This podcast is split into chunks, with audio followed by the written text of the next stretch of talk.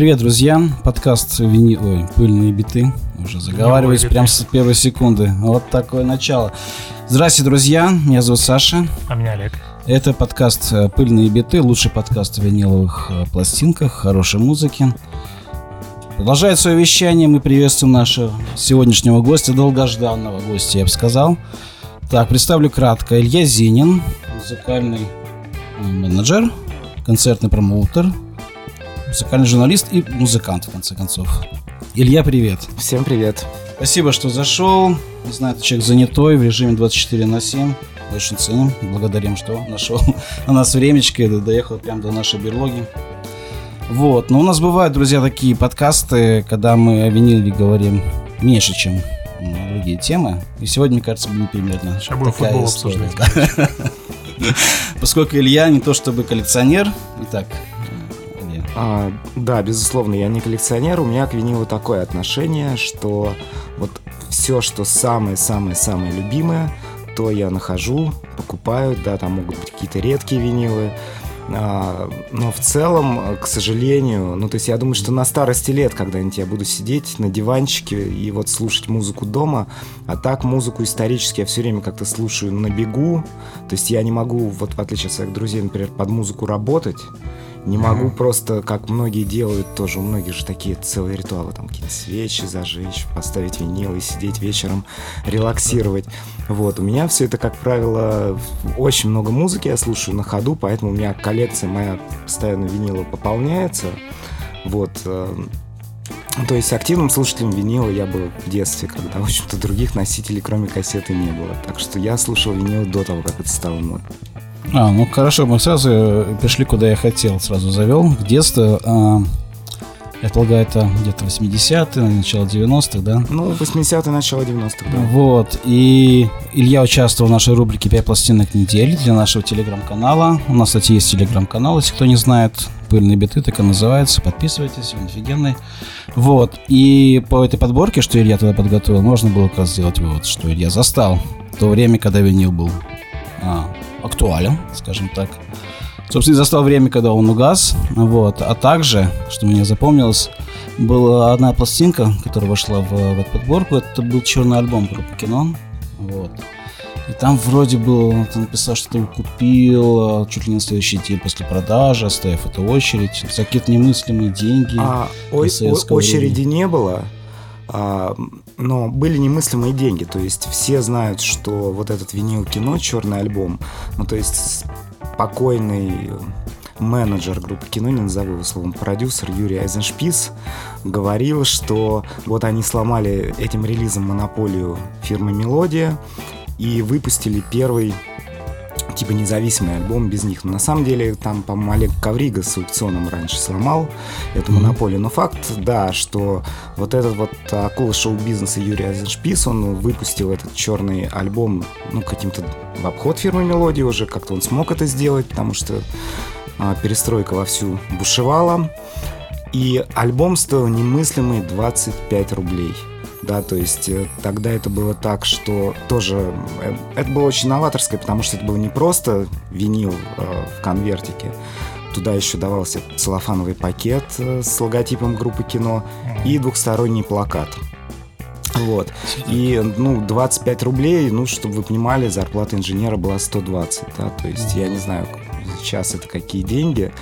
И, естественно, зная, что альбом будет выпущен, все про это писали, говорили, называлась дата релиза, там была какая-то закрытая презентация, причем в казино Метелица, по-моему, с фуршетом, банкетом, ну, такие времена. Вот. Мемориальный альбом выходил так, с размахом. Ну, и я заранее выключил родителей эти деньги, они мне их дали, хотя не могу сказать, что моя семья была супер богатая. И вот на следующий день после выхода или там в день самого, после этой презентации, а, собственно, я поехал в один из магазинов мелодий. Я уже не помню, где он а, находился, ну, потому что их же была целая сеть, вот самый известный на Новом Арбате, а еще был на Ленинском, еще где-то. И вот поехал в такой магазин и, и приобрел себе этот винил за 25 рублей, сумасшедший. Я помню пластинку, у меня брат ее старший купил. Я и пакет помню, и плакат, вот, который я потом, правда, варварским образом порезал. Да, потом mm. через пару лет, когда ну, уже наступили, во-первых, другие времена, и, видимо, сам покойный Юрий Айзеншпис напечатал нам миллион этих пластинок, они уже вместе с, без пакетов только со, с этими плакатами во всех уцененках лежали, стоили копейки. Я помню, что уже а, ну, будучи в Питере, будучи студентом, там, в середине 90-х я зашел, не помню, в какой рок-магазин, и, и это стоило такие копейки, что я просто купил себе винилы, там что 30, наверное, винилов Joy Division, вот этих вот литовских, с Unknown Pleasures, и, и столько же винилов группы кино, и раздаривал их всем. Круто, круто. Какую ты музыку тогда слушал и на чем? Как это вообще все было в начале 90-х? Ну, тут скорее конец 80-х, когда я начал слушать вот эту вот всю рок-музыку. Ну как, ну, началось все с серии пластинок на концертах Владимира Высоцкого, когда я еще даже, мне кажется, в школу не ходил. Вот у меня родители это все покупали. Вот, потом еще был такой совсем в детстве вот этот вот, не знаю, как этот формат охарактеризовать, но были диафильмы с пластинками. Вот я это mm. тоже застал. То есть э, родители показывали... слайдов и вот это а, там, там не слайды, диафильмы, они вот так эти слайды прокручивались. То есть вот прямо саундтрек к диафильму. И вот мы mm. смотрели какие-то сказки, Э, и звучала виниловая пластинка. И там были, по-моему, вот как раз Алиса в стране чудес с Высоцким, еще какие-то. Ну, то есть у меня, кстати, я не выкинул это все, где-то это дома лежит. Ну, то есть бременские музыканты, ну вот весь этот набор советского ребенка. Вот, то есть винил вошел в мою жизнь, и как бы, а потом, э, когда родители стали покупать Высоцкого, еще что-то, это я уж сам слушал, запилил эти пластинки до дыр, наверное. Вот, и потом э, пошло в самом конце 80-х увлечение рок-музыкой, и вот я тоже помню, как я слушал, а, покупал себе, причем уже, по-моему, с рук пластинку еще до смерти Цоя. «Ночь» группы «Кино», был у меня такой винил а, концертный, сейчас я к обеим группам отношусь скорее скептически, а, значит, одна сторона это какой-то live Наутилус Помпилиус, другая бригада, другая бригада С. Не, Live Наутилус хороший да. по тем временам, то есть как бы и песни вот эти все кормильские, они прекрасные. Ну, как бы бригаду С я никогда не любил. Ну и вот так вот постепенно там за счет группы кино, еще чего-то это... Э, помню, как покупал тоже, и это было довольно дорого, сразу же после выхода мне кто-то... Тогда работало такое сарафанное радио, то есть мы ездили в какие-то рок-магазины, а, что а, вышел альбом Егор Летова, вот этот вот э, «Сто лет одиночества», погнали сразу же, я купил себе этот двойной винил в каком-то рок-магазине. Ну, то есть вот э, и, и помню вот эти страшные тоже времена, когда был, уже не помню где рок-магазин «Давай-давай», это был такой подъезд, в которой надо было отстоять очередь, там, чтобы просто попасть в рок-магазин. Там была студия «Колокол», каталог, вот мы там всякие редкие записи, там какие-то концерт, концертники кино, гражданской обороны нам там записывали, там, и, ну, то есть студия «Колокол». И плюс, конечно же, мы там покупали винилы, и вот там это был целый квест, когда ты школьник, потому что там были такие отмороженные панки, периодически их приходило бить гопота какая-то, я там по лицу получал, если приходила гопота, то она отлавливала этих школьников с винилами и, значит, э, ломала об колено, да, э, вот, а если панки, они их просто отнимали и перепродавали, ну, то есть вот я один раз попал под раздачу, мои друзья чаще, вот, то есть э, в начале 90-х вот эта вся история Э, в том числе с винилами, она была еще такой, что можно было этого винила легко лишиться. Я, конечно, я слышу сейчас, читаю все эти истории про 80-е, тогда, конечно, можно было загреметь и в милицию, и куда угодно, да, все это было нелегально. Но вот в начале 90-х, когда это было легально, как ни странно, вот винил, это было опасно, вот так вот было. Вау, я даже не знал ничего такого. Окей, слушай, ну 90-е, а, ну еще кассеты были и компакт-диски, наверное, появились. Ну, компакт-диски, они появились э, скорее во второй половине 90-х. При этом сначала они были очень дорогими, потому что первые компакт-диски массовые печатали в Австрии. И, э, ну, это я говорю про российский, да, если взять вот это уже группа кино. А понятно, что во второй половине 90-х уже ну, как-то русский рок перестал быть актуальным, и слушали мы независимую всевозможную музыку, и компакты для нас, то есть мы ходили в эти магазины компактов, я помню, что они там стоили по 20-30 долларов, тогда все, все в долларах считали, а вот мои знакомые, да, я был студентом, а мои знакомые, которые работали курьером, они получали 100 долларов. И какие-то коллекции компактов собирали. И мы ходили во все эти вот магазины, там, э, типа всесоюзные, еще куда-то. Ну, просто как в музей. То есть вот студенты пошли забивать пары и посмотрели, какие диски еще бывают. И все время происходил вот этот вот а, обмен. То есть все это работало немножко по принципу библиотеки, потому что денег особо не было. То есть вот каждый мой выезд, а я все время забивал пары и обязательно оказывался на горбушке в кажд, каждые выходные. Это уже, ну, не винил, а кассеты CD.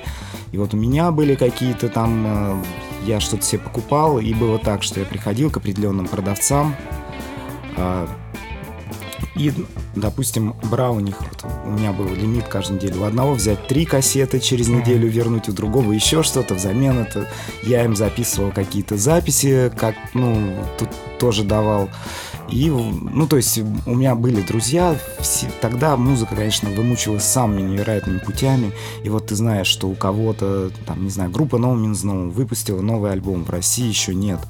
А, заказывать через все эти магазины, он будет несколько месяцев ехать. И вот тут мама твоего друга едет э, в Америку, ты просишь привезти этот альбом, вот, даешь его этим горбушечным продавцам, они его начинают распространять, а ты за это получаешь вот такую привилегию, поскольку ты им что-то тоже подгоняешь, что ты просто, ну вот, вот один раз выкупил, не знаю, три кассеты, и вот каждую неделю потом а, вот, вот такой был бесконечный обмен. И, ну, это, это было, конечно, интересно в том плане, что как-то я помню, задался задачей собрать себе всю дискографию, вышедшую на тот момент группы Einstein and Neighbouten. Ну, у меня реально почти год ушел. То есть уже был какой-то вот этот диалапный модемный интернет. Ну, понятно, качать там ничего ну, нельзя было. Да, ну то есть, э, когда появился вот этот Napster, я помню, что песня качалась ночь, а если телефонное соединение разрывалось, то ты получал недокачанную песню. Вот, и поэтому но, но ты мог уже посмотреть, по крайней мере, дискографии всех этих групп, да, то есть предыдущее поколение. Я вообще не понимаю, как они это все узнавали. Я видел у коллекционеров тетрадки, где от руки написано. Тут ты смотришь дискографию, начинаешь искать, и у этого такой альбом есть, у этого такой, про этот альбом вообще никто не слышал. И вот так вот все время ты в движении. Но зато, конечно, это было очень внимательное, очень вдумчивое прослушивание. То есть, если ты получал у тебя на неделю новинки 5 кассет, то ты их внимательно прослушаешь, конечно же. Или там компакт-диски тебе тоже дали переписать. Тоже все это очень внимательно слушалось. Как это происходило? Ну, ходил домой, не знаю, делал себе чаек, ставил пластинку и лежал и слушал, да? Ну, вот что не отвлекаясь. Ну, кассеты я слушал, естественно, в плеере. Mm-hmm. Вот. А как бы, да, компакты вот так приносил домой, ну, потому что все эти CD-плееры, которые можно было с собой носить, они, они уже в нулевых когда-то mm-hmm. появились. Вот, а так, да, дома все отслушиваешь. А, и там, ну, то есть я не понимаю, сейчас это, конечно, смешно звучит, но вот у меня были знакомые, которые коллекционировали там всю эту инди-музыку или какой-то хардкор, и вот у человека там 300 дисков или 1000, и это, конечно... А сам он получает 200 долларов при этом. Ну, термин был вот эти родные диски. И вот ты с этим встретишься. Ну, в общем, все время какой-то обмен и пополнение. То, то есть я не могу назвать это словом именно коллекционирование тогда, это просто была потребность в новой музыке, и ты ее всеми немыслимыми путями для себя находил. То есть это был самый настоящий квест, да, ну, получается, достать новую музыку. В этом было что-то такое. Да, ну... Волшебное, не знаю, алхимическое, ритуальное. Да, ну то есть это, это вот буквально, я помню, как один а, поход на горбушку просто полностью меня перевернул, и я стал тем, кем я стал. Я очень любил, то есть вот я еще слушал русский рок тогда много, любил панк, там, Dead Kennedys, Exploited, что-то еще, и, и я начал а, следить за проектами Джо Биафры, у него был uh-huh. проект с группой No Means No, и вот я на горбушке решил найти, что такое No Means No. А еще мне кто-то там показал какое-то видео группы Young Guts. такой индустриальный. Швейцарцы, помню. Вот, и, собственно, и кто-то сказал, что есть такая безумная группа Sonic Youth, у которой вышел альбом Washing Machine. И вот в одну неделю, в общем, в один уикенд я эти три кассеты не... так получилось, что вымутил, и все, и мое сознание после этого перевернулось, и как бы я стал совсем про другую музыку. То есть все вот эти вот какие-то детские увлечения, ну, именно больше русским роком, они отошли, и я думаю, господи, что это такое? Ну, как можно, я не знаю, слушать какого-то чижа, да, которого там слушали все мои друзья, когда вот, ребята, вот Sonic Youth, вот No Means No, вот вообще какие-то новаторы, люди сносят крышу, и потом, конечно же, сразу же появилось там, ну, это, наверное, такой был джентльменский набор. Joy Division, Einstürzen и Bauten, Nick Cave, все британское эзотерическое подполье, а, которое, кстати, на мой взгляд, до сих пор такое популярное в России, намного более популярное, чем в мире, просто потому, что а, польские пираты, ну вот были же вот эти все дешевые диски на горбушке, а, они почему-то в промышленных масштабах э, наштамповали Legendary Pink Dots, Coil, Current 93, вот, вот, вот, вот эти все группы завезли их на горбушку. И таким образом получилось, что вот в условиях этого дефицита музыки а, почему-то для наших ищущих людей стали а, самыми доступными из всех дисков вот это все британское эзотерическое подполье. Потому что я помню, ну, вот мы привозили Legendary Pink Dots в 2003 году, это был вот э, первый привоз, в котором я участвовал и это был ажиотаж, или там первый концерт Койла. А потом буквально через несколько недель там кто-то из моих друзей поехал на Legendary Pink Dots в Германию, и это было какое-то маленькое кафе, там и меньше ста человек. А у нас все эти группы приезжали, и чуть ли, ну, это было просто событие космического масштаба. Так что вот так это тоже работало. Койл, по-моему, горбушки выступали. Мой да, брат первый... рассказывал, что он был на том концерте. Да. Где, как у Кристоферсон, бился головой железный лист. Э, ну, этот концерт же выпущен, и он угу. и сейчас есть и в интернете, и, может быть, даже в стримингах. Просто я боюсь э, залезать в дискографию группы Coil в стримингах. Там, там 100-500 Ну да, могу представить, какое там количество. Да, ну вот был концерт в клубе «Точка», тоже очень посещаемый там. Ну, в общем, вот все вот эти вот группы, э, когда они приезжали, Coil, Death and June, Legendary Pick Dots, в начале нулевых это, это было просто событие космического вселенского масштаба. В Википедии вычитал следующее, что э, сподвигнуть Люзинина на... Ладно, я не помню это дословно, в общем, э, книга Артемия Back in the USSR, Артемия Троицкого, вот. э, вдохновила вступить на музыкальную стезю э, юного а. Люзинина. Так ли это? Очень смешно. А, про меня есть статья в Википедии, но я не знаю, кто ее написал. И она очень отстойная, и я не могу поправить, и на меня обижается мой собственный папа, потому что отчество неправильно указано, он считает, что это я как-то специально так. сделал. Вот. Поэтому я не знаю, ну, наверное, как-то можно отредактировать. Да, то есть э, я получал премию Троицкого «Степной волк» э, в 2011 году. Да, да, да. И вот, собственно, это все сказал, это вошло в какую-то заметку, в какой-то репортаж, и потом попало в Википедию. Ну, то есть, эта книга, она стала для меня настольной, тоже она появилась у меня году в 90-м, тогда сейчас она продается до сих пор, по-моему, а, ну, в таком дорогом, красивом издании. Тогда это была книга почти карманного формата, в мягкой обложке. Я ее прочитал до дыр, выучил буквально наизусть. И, ну и, на мой взгляд, э, это действительно офигенная книга, то есть она прям для меня была настольной. Мне тоже захотелось писать про музыку. Там было много в тот момент рок-литературы, начиная от сам издата, ну вот, как сказать, Э, когда ты такую книжку читаешь в 12-13 лет и читаешь ее 20 раз и знаешь наизусть, э, вот, да. И тоже захотелось писать про музыку. А можно для тех, кто с деревни, рассказать, о чем книжка? Я, а, я вот не читал ее просто. Удивительно, да, я сейчас так думаю, а Троицкий-то еще уже иноагентом признан вообще. Да, кстати, забыл об этом сказать. Времена. Да. Но как бы книжка называется «Рок в СССР», «Рок в Союзе», «Back in USA», она под несколькими названиями, в нескольких редакциях существует. А, и она про историю русского рока, начиная от стиляк и заканчивая, заканчивается она 90-м годом, гибелью Цоя и вот все вехи русского рока, начиная вот там очень подробно про еще одного иноагента Гребенщикова. Все вехи, начиная от Тбилиси 80 до его отъезда в Америку, рассказаны. История группы «Кино», Ленинградского рок-клуба, а, ну, то есть про все значимые группы. Троицкий исторически не любил гражданскую оборону и сибирский панк, поэтому про это там ничего нет. Но вот все остальное, причем он э, это очень живая книга, то есть это ни в коем случае не энциклопедия, не сборник статей.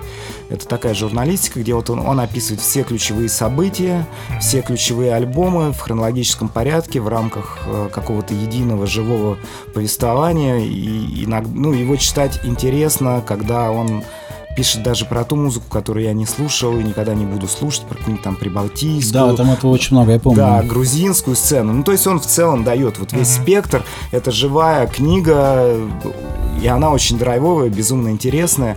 И, как мне кажется, она сейчас в контексте нынешних времен снова актуальная, потому что вот там рассказывается о том, как а, все наши там рок-музыканты литовали тексты, как они попадали под запреты, как они с этим боролись и так далее и тому подобное. Вот, так что книга, ну, мне кажется, ее переиздавали последний раз ну, лет 10, наверное, назад. Вот. Я ее до сих пор встречаю во всяких магазинах типа Фаланстера, то есть в Невесте раш, распродан. И уж, мне кажется, на всех рутрекерах она тоже есть, так что ищущий да обрящет. Ну, раз мы заговорили о книге и о 90-х все еще продолжаем разговор, не могу пройти стороной мимо книги «Песни в пустоту». Забыл, как там дальше называется, пожалуйста, напомни мне, что там там дальше песни пустоту и что-то там а, ну, про потерянное поколение, потерянное поколение точно э, русского рока 90-х. Но это такой э, обобщающий заголовок. Скорее нам важно было широко обрисовать то, о чем мы писали. Но на самом деле в каком-то смысле это книга об андеграунде 90-х. Ну, такая есть книга отличная. Спасибо. Кстати, бук- букинистическая редкость сейчас, по-моему. Ну, имею в виду ее физический э, формат. Я ее у Сони Бежанут собрал, прочитал ее за... Не знаю, вряд ли она слушает, но я ей привет передаю.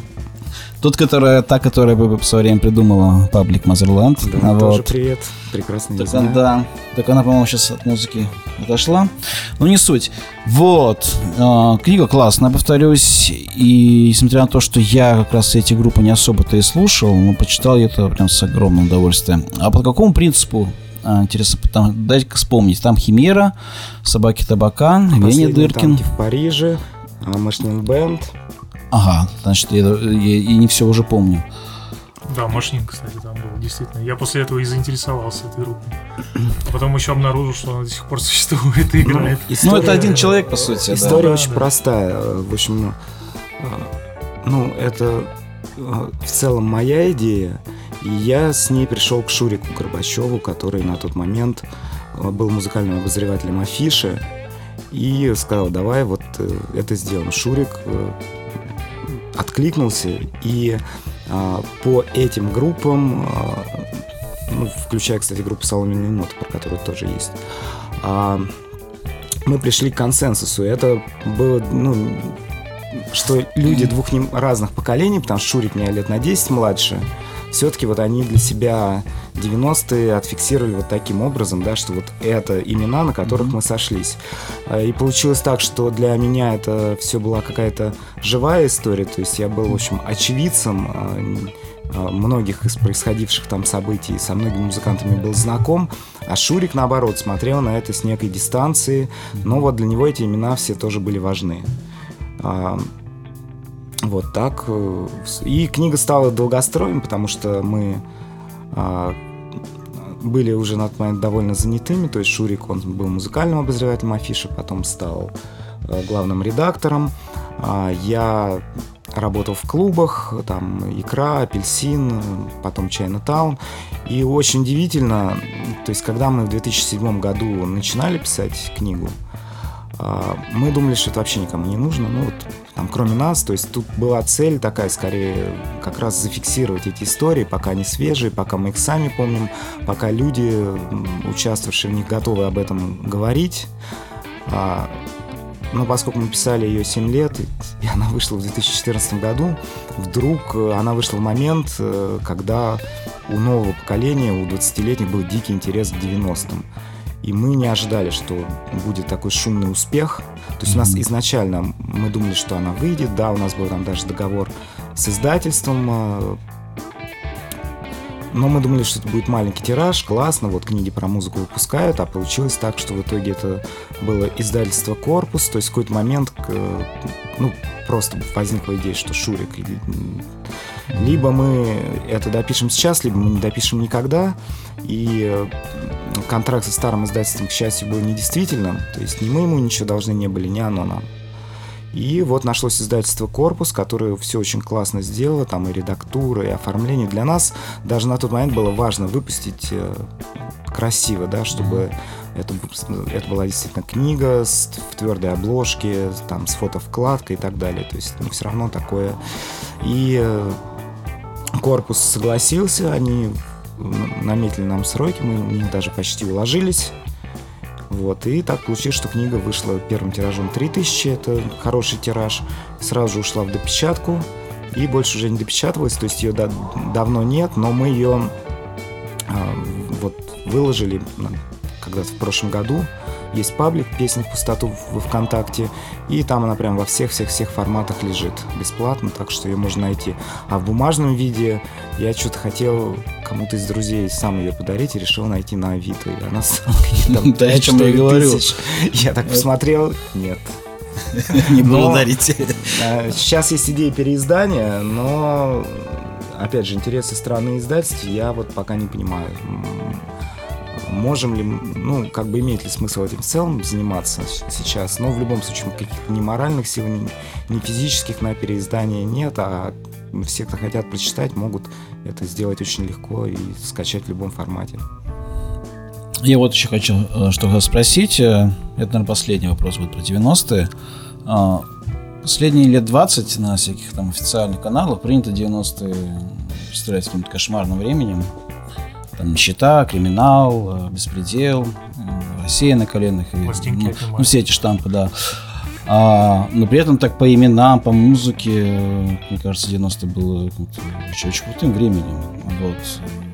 А, я совершенно с этим не соглашусь, а, потому что в 90-е как бы талантливые музыканты, молодые, вообще не могли записаться, да, то есть вот послушайте первый альбом а, по ТВП, он, по-моему, в стримингах нет.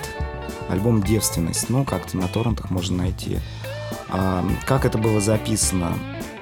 Они прорвались на какую-то репетиционную базу, где была возможность по, ну, по канальной записи, и это все скидывалось, то есть писались лайвом на хромовую кассету. Вот в Выборге была одна такая точка, где можно а, это было все записать. И вот э, этот альбом звучит, как звучало большинство андеграундных альбомов того времени, то есть ужасно, да. А, и, на мой взгляд, э, это время, когда люди, ну, просто реально потеряны поколение. То есть те, про кого мы написали в песнях в пустоту, они реализовались, да, они хоть как-то, у них есть у всех записи. Если там московский формейшн, они сознательно исповедовали вот это вот тоже писались через пульт электроника, там где-то дома, не дома, ну, неважно, на, предельной фабрике, им все нравилось. А, то, а группа Химера дорвалась там незадолго до гибели Реда а, до студии Мелодия. 99% музыкантов не оставили против после себя никаких записей. Либо записались вот что-то чудовищное, живо, живьем записанное на хромовую кассету, где ничего не разобрать. Вот, поэтому те действительно был очень большой всплеск музыки, талантливый, но, на мой взгляд, 90% этой музыки мы сейчас, она не зафиксирована. Mm-hmm. То есть мы ее не можем, а, либо можем в каких-то пабликах, типа русская алдовая музыка, что-то найти, ну, хотя там нет редакторской никакой составляющей, да, поэтому они там выкладывают все и какой-то совсем шлак. Вот, то есть просто это не зафиксировано, не записано, не было вот этой всей инфраструктуры. То есть, ну, например, многие знают э, группу Театр Яда, тоже там вот и винил сейчас вышел, Ян Никитин, к сожалению, давно умер. ну вот для меня одним из сильнейших потрясений юности было в 94 или 95 году попадание на концерт театра Яда раннего. Это, это был просто взрыв, это было нереально мощно. Они играли тогда не, не такой вот, э, не что-то совсем э, авангардно-нойзовое, а это была гитарная группа с, с, с уклоном психоделику. Это было сумасшедше круто, но это вообще никак не записано. Mm-hmm. То есть у меня есть на кассетах там а, парочку лайвов э, записанных в те времена, но они плохо записаны, они не передают эту атмосферу. И это я могу сказать про огромное совершенно количество музыки. То есть я не говорю про бытовую а, вещь, когда действительно все выживали, когда был криминал и прочее. То есть я не являюсь э, хейтером 90-х, но я понимаю, то есть мне это было весело и, и пусть особо безденежно. Я, допустим, сейчас понимаю, как, какой кровью эти годы дались моим родителям, да, то есть вот взрослые люди выживали, там, не знаю, теряли работы в своей устоявшейся в шли куда-то в бизнес, кто-то там, ну, ну, в общем, короче, я считаю, что э, это большой миф про то, что э, 90-е были крутыми для музыки, потому что большая часть этого никуда не пошла и даже не зафиксирована. То есть э, это можете поговорить, не знаю, с Ильей Бортняком, mm-hmm. который сейчас э, организатор стереолета, он же был в Тамтаме, он был, занимался продюсированием, и все очевидцы говорят про сотни каких-то сумасшедших концертов, каких-то групп, которые оставили неизгладимые впечатления у всех, но если в тот момент в условном, там, не знаю, где угодно, в Европе, в Америке мы слушали все эти записи, и они были классно записаны, они издавались, то у нас даже записаться не было возможности, ну а про региональные группы, мне кажется, вообще этот пласт э, музыки, который так никогда и не найдется. Нет, я скорее сравнивал его с нулевыми комфортными, и где каких-то таких ярких талантов, как бы, было как-то поменьше, на мой взгляд. А Имею в виду более а мейнстримовую или рок-музыку. Да, но мне кажется, что нулевые э, — это немножко другое. Mm-hmm. Это в целом было большое падение интереса к музыке. То есть э, я помню, что даже те артисты, которые состоялись в 90-х, вот я работал в клубе «Апельсин», и первый сезон я там провел в 2005 году, и, и я помню, как несмотря на какую-то мощную рекламу, даже концерты вот звезд э, на тот момент, там, не знаю, Дельфина или там Ляписа Трубецкого, они собирали по 200-300 человек. Mm. То есть э, у меня было ощущение в целом, что музыка как будто людям стала не нужна, а, и плюс все-таки еще был вот этот момент, когда хлынуло большое количество зарубежной музыки, угу. и она тоже была везде, и люди ее для себя открывали, но, но вот в 90-х у меня было ощущение, что... Ой, в нулевых. Э, что как будто, да... Перекормили? Ну, не, не перекормили, а в целом как будто вот людям это не надо. Они меньше ходили на концерты.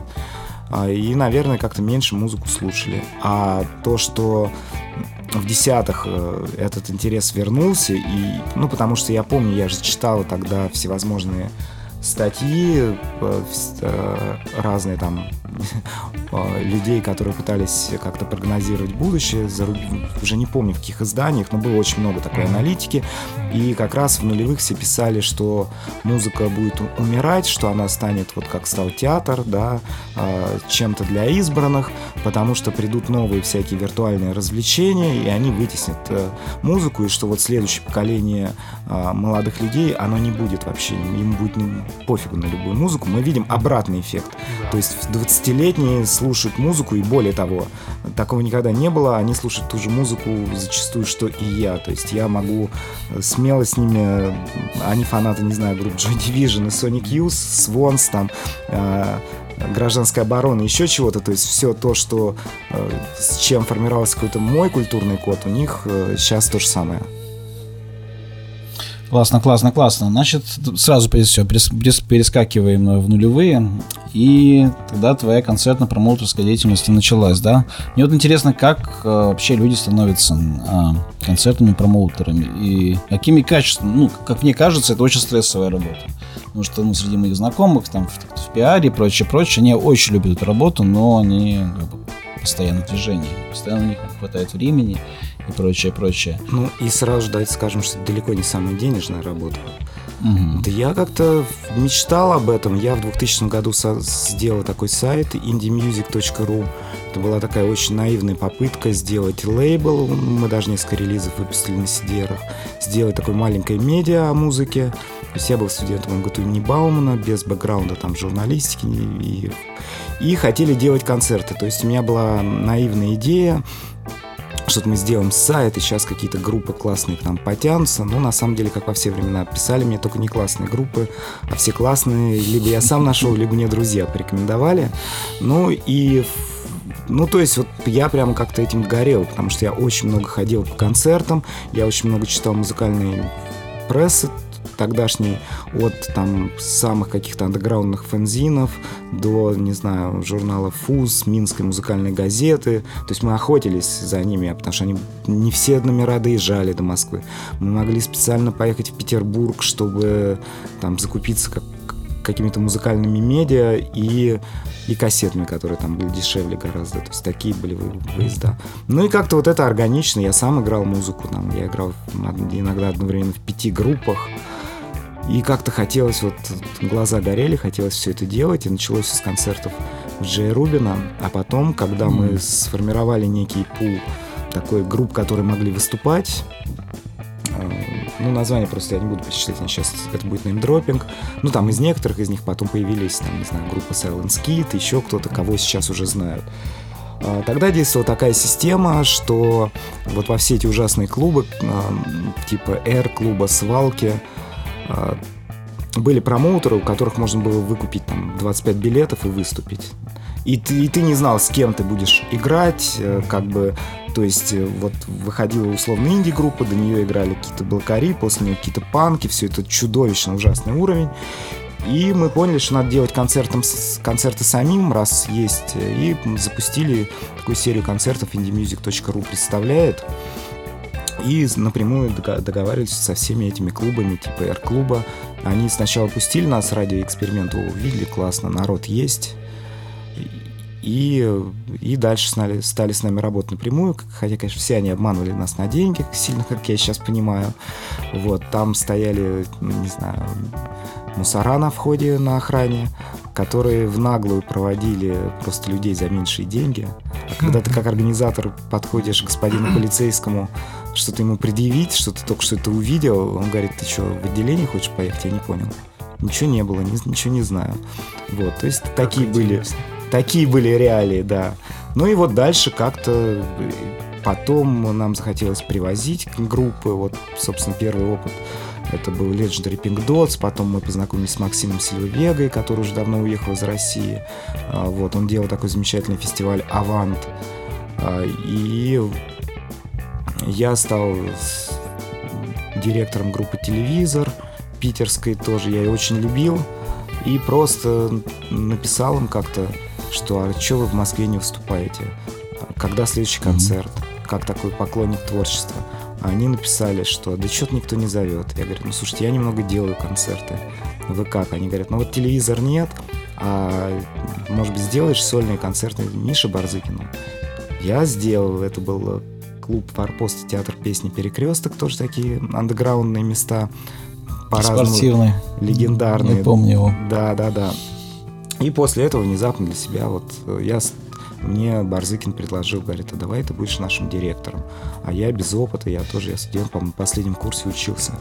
Я говорю, давай. Ну и вот Миша меня многому научил, ну, по крайней мере, он мне сразу же объяснил, что делает менеджер группы, какой он процент с концертов получает. И вот так вот это все как-то понеслось, а дальше э, уже началась ну, работа там была в рекорд-лейбле, в клубах. То есть вот так постепенно в это все входилось. В той же Википедии э, вычитал, что ты привозил группу The National. Вот. Но это самое известное из тех, что там были перечислены. Потому что я группу Кали, честно говоря, не знаю. Группа Калла была пикником афиш, хедлайнером пикника афиши в 2006 году. Mm-hmm. А, так получилось, что мы их... Я знал, что афиши очень любят. Мы заблокировали эту группу. И вдруг смотрим, у них единственный возможный день, день, когда заявлен пикник афиши.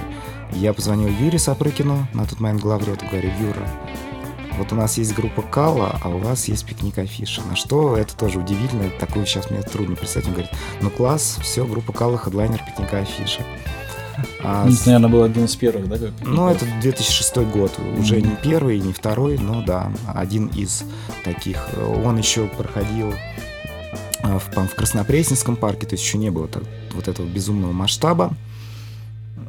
И, собственно, ну вот через год мы привезли The National. Они, кстати, вот с группой Калла тогда были самыми такими перспективными гитарными группами лейбла Beggars Banquet. Угу. То есть это 2006-2007 год.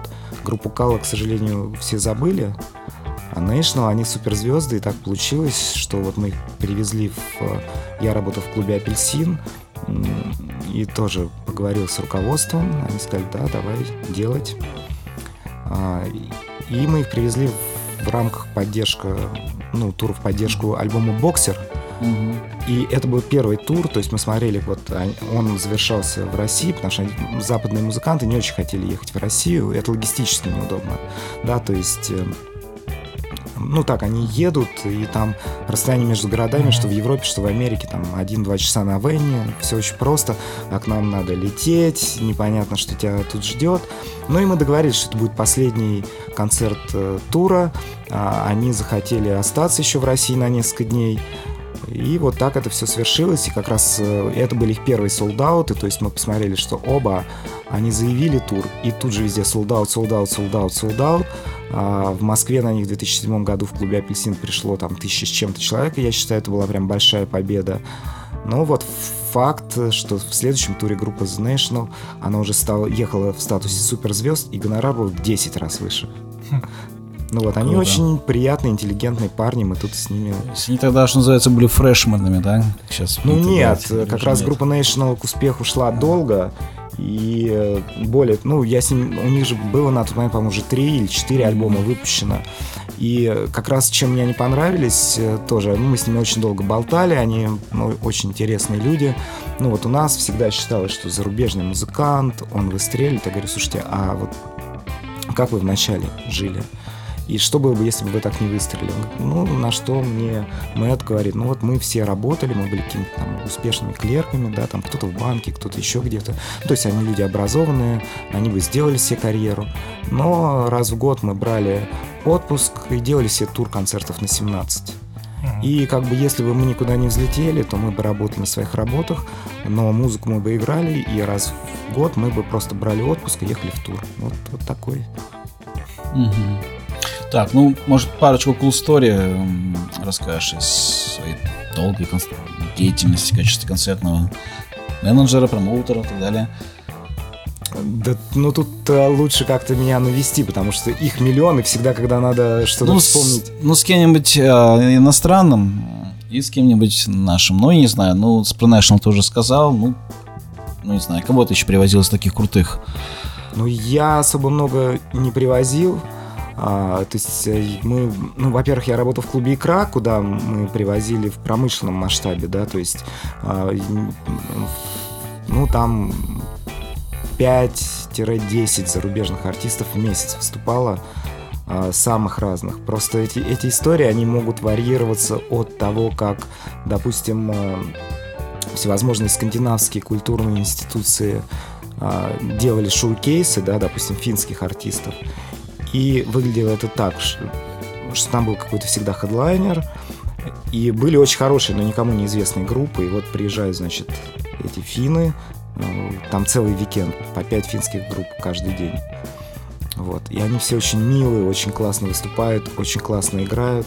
Но поскольку они в России, это финны, к финалу вечера все напиваются. Причем до такой степени, что мы реально вот э, вместе с охранниками потом после, вот если финский шоу-кейс, то мы заносим э, тела в автобус за руки, за ноги, потому что, ну, 90% артистов сами не, не могут к этому моменту передвигаться. Классика. А давай в тему про Cool Story мы, знаешь, что попробуем? Может, про какие-нибудь супер фейлы э, расскажешь? Потому что с историями успеха все понятно, а вот были ли случаи, когда вот едет группа, артист, верняк, а потом случается какая-то хрень, все не, не по плану. Т- таких фейлов не было. Так, у нас в подкасте матом не ругается. Можно. Это ну, ну, не, ладно, так, намеками. Ну, то есть типичная история из э, начала нулевых, э, когда а, ты едешь с группой телевизор, концерт в условном Тюмени, там какой-то клуб в местном ДК, ну, причем небольшой зал, вот, и ты приезжаешь туда, при этом с организатором там проговорил, что у артиста э, саундчек 3 часа, например, mm-hmm. да, то есть это было необходимо, потому что Миша использовал всевозможные подклады, он там, mm-hmm. э, у него был ноутбук, живая гитара, барабаны, это все надо было как-то отстроить, и он перфекционист. И вот ты приходишь на этот саундчек к означенному времени, а там все бухие. Вот, вот просто буквально где-то спят эти звукорежиссеры, и ты их поднимаешь, говоришь, так, срочно у нас саундчек, смотришь, ничего не происходит, начинаешь паниковать. Говоришь, ну, вы понимаете, что вот три часа, это не случайно, нам столько времени нужно. А тебе в ответ, ну, слушай, мы тут это, Пугачева строили, Назарет строили, вообще никто не жаловался. А, а вас, таких как мы, мы за полчаса строим. Вот, вот истории а, как бы из нулевых, они а, ну, скорее ты все время сталкиваешься с каким-то вот таким трэшем, или ты находишься в городе Ярославль, а, единственный местный клуб, не вспомню, как он назывался, вот там вечером концерты, а потом дискотека с бесплатным входом. И поскольку артист играл там длинные двухчасовые концерты, а, значит, ну вот уже все, публика подтягивается на дискотеку, и ты вот смотришь, как вот это вот вся какая-то гопота заходит в зал, и ты понимаешь, что вот чувство ну, опасности очень большое, и хорошо, что там э, я был физически не самым крепким, но там были у нас поклонники, которые тоже поехали в город Ярославль, физически крепкие, которые, с котор, как, которые как-то, знаешь, по понятиям смогли поговорить с какими-то самыми возмущающимися гопниками, которые уже хотели там идти бить э, на сцену группу, вот так отвели, что что-то разрулили. Вот, то есть вот, вот такого было много. Mm-hmm. Ну, какие-то фейлы, они, не знаю, были связаны скорее э, с, с каким-то крушением надежд у каких-нибудь моих знакомых, которые пели на английском, думали, что сейчас выстрелят, а забили себе тур по Англии и вернулись с долгами 20 тысяч долларов, там, фунтов. вот. Ах. Неплохо. Что такое бывало?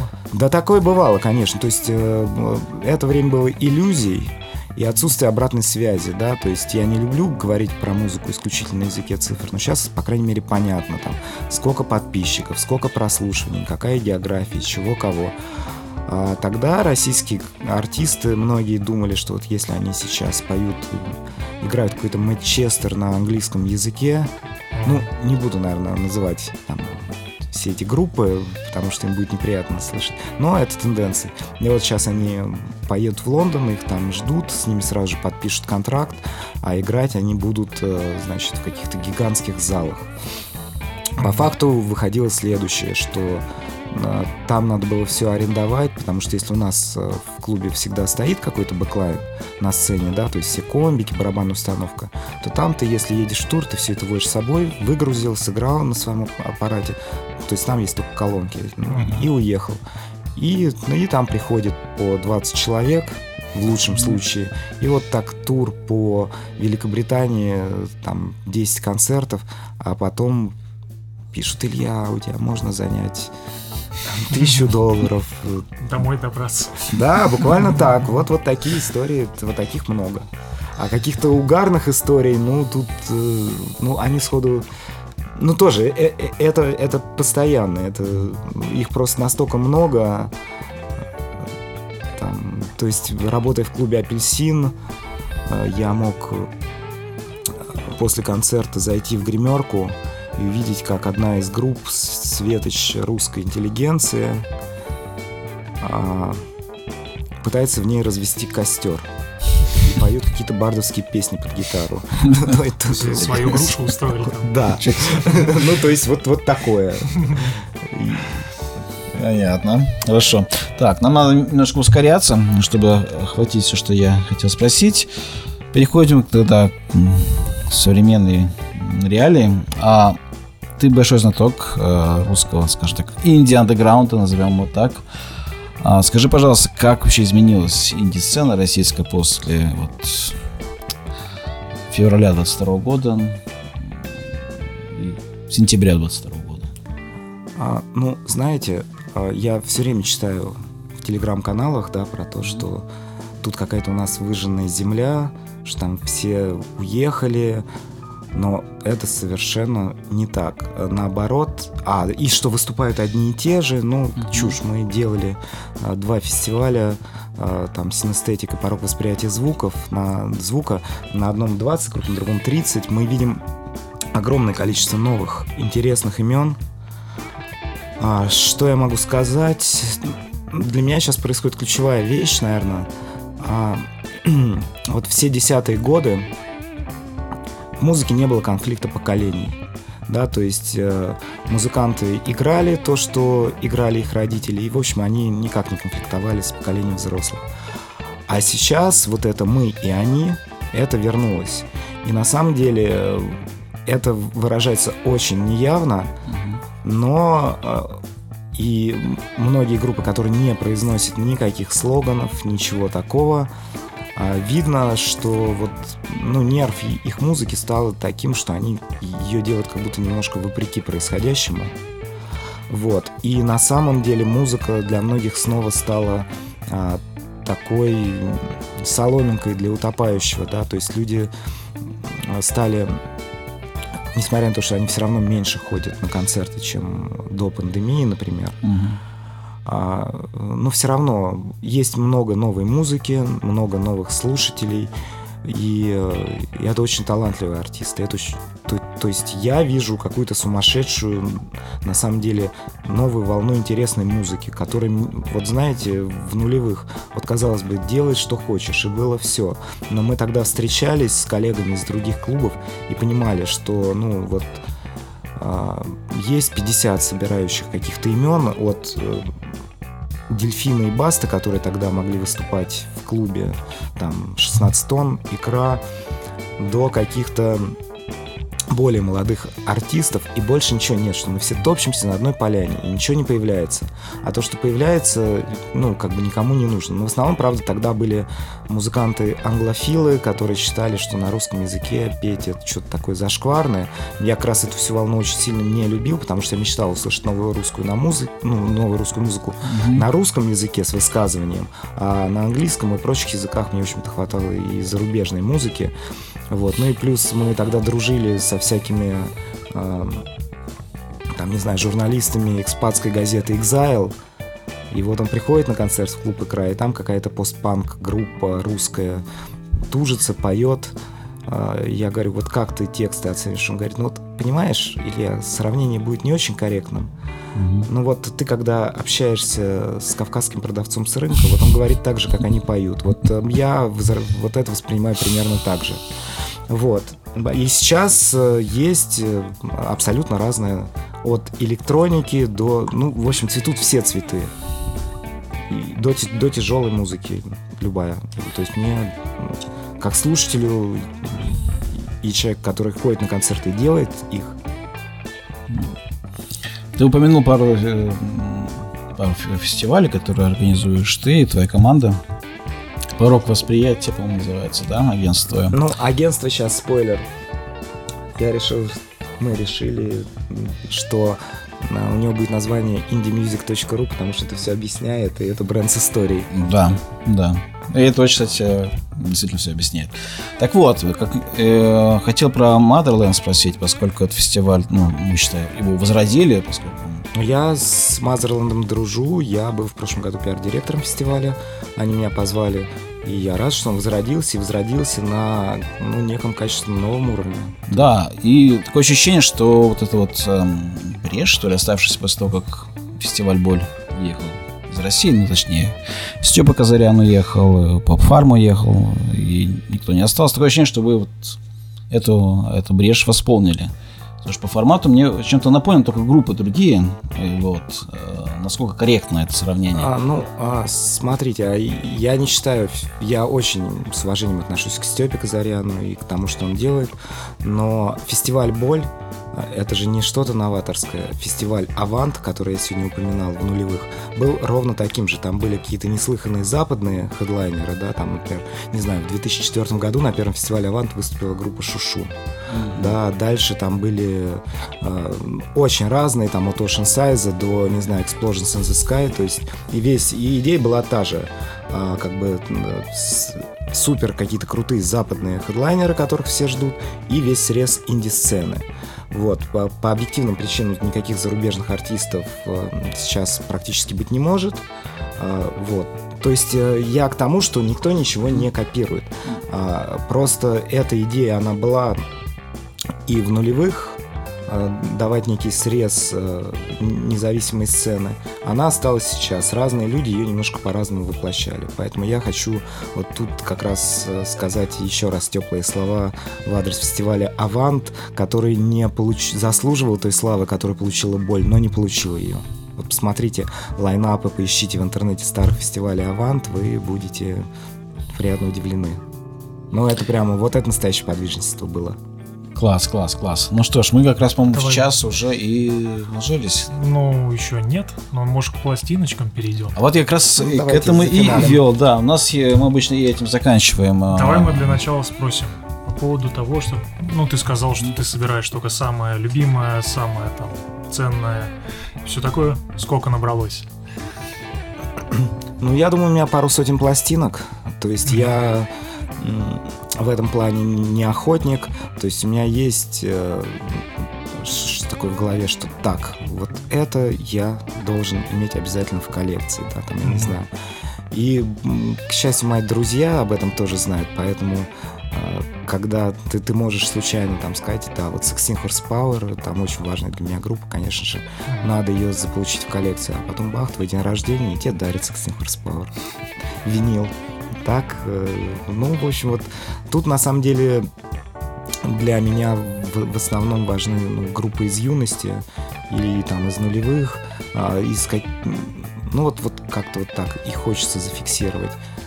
А, ну и, наверное, российские группы, которые мне не безразличны, не только те, с которыми я сотрудничаю. Вот. Да, ну, вот так это постепенно, очень хаотично. То есть у меня нет никаких планов по покупке, но, допустим, а, в 2019 году мы делали концерт э, такой прекрасной рижской группе Никто, русскоязычной. Вот. И, конечно же, когда я, у них вышел винил, я считаю этот альбом супер шедевральным. Он, по-моему, 19 или 18 года, так и называется «Никто», пишется латынью. А, я сразу же написал, что хочу, и, и, и мне его подарили, правда, но тем не менее я был готов и купить, и все что угодно. То есть вот какие-то такие есть очень важные, редкие штуки, которые хочется, чтобы стояли на полке. А чем ты из коллекции особенно гордишься, допустим? Ну, может, есть какие-то наиболее ценные, или памятные, или уникальные экземпляры что-нибудь такое? А может, все сразу?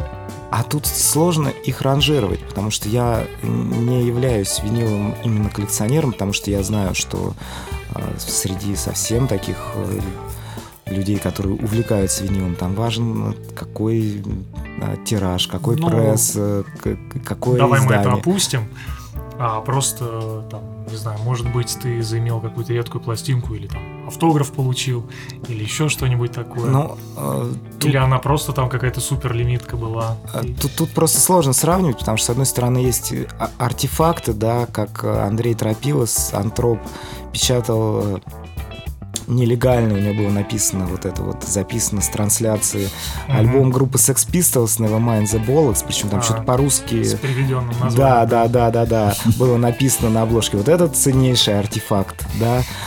Там или, не знаю, какая-нибудь пластинка э, транснадежности звуков Му, на которую ты там копил с школьных завтраков, откладывал. Вот она вышла, ты ее хочешь, а придется недельку подождать, пока накопится нужная сумма.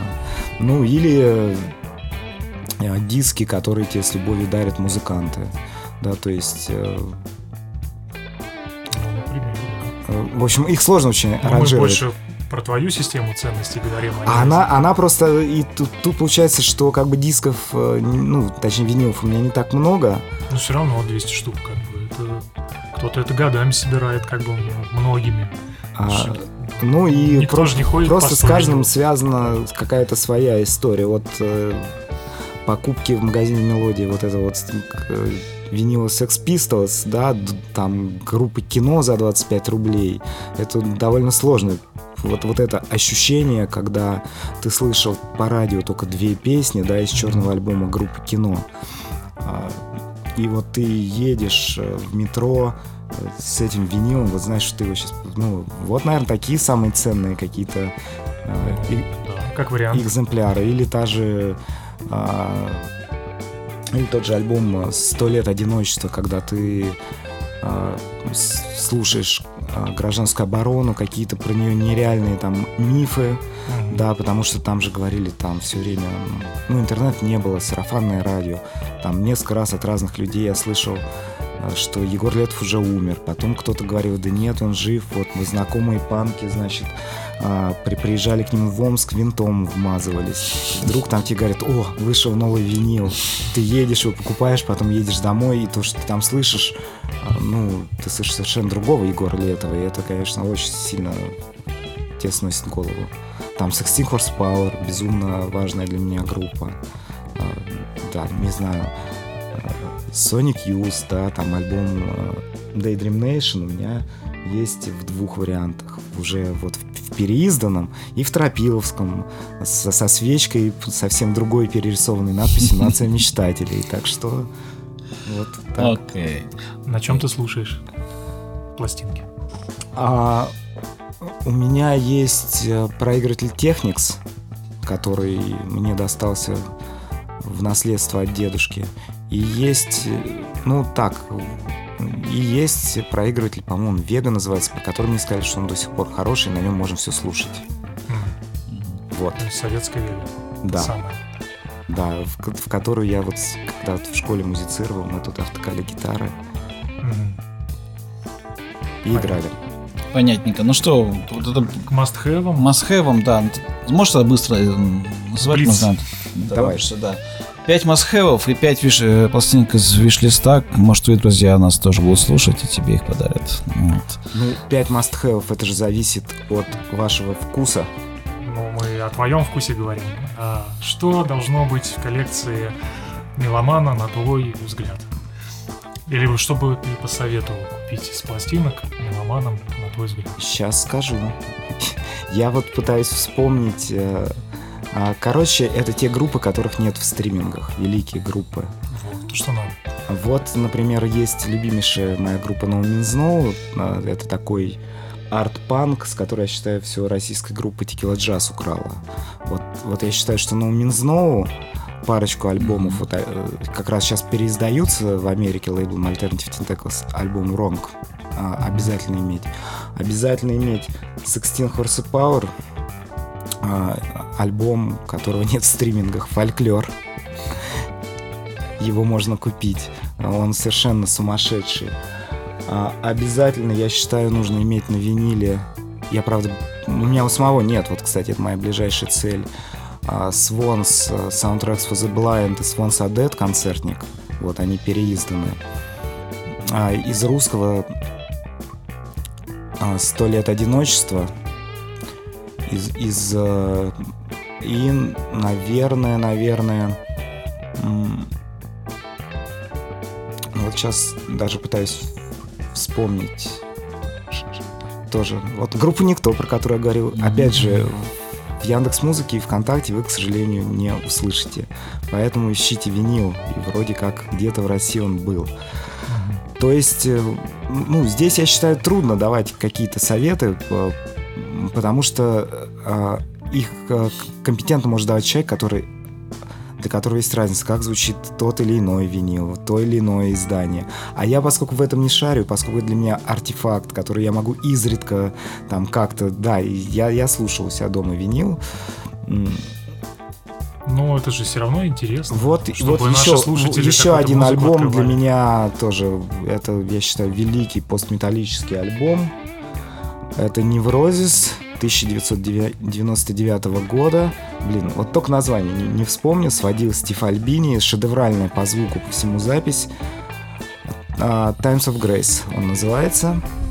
Вот его обязательно. Вот это вот мой ближайший must-have. Почему-то вся дискография группы есть, а вот этого альбома знакового нет, видимо, потому что он выходил на каком-то тогда major лейбле, и mm-hmm.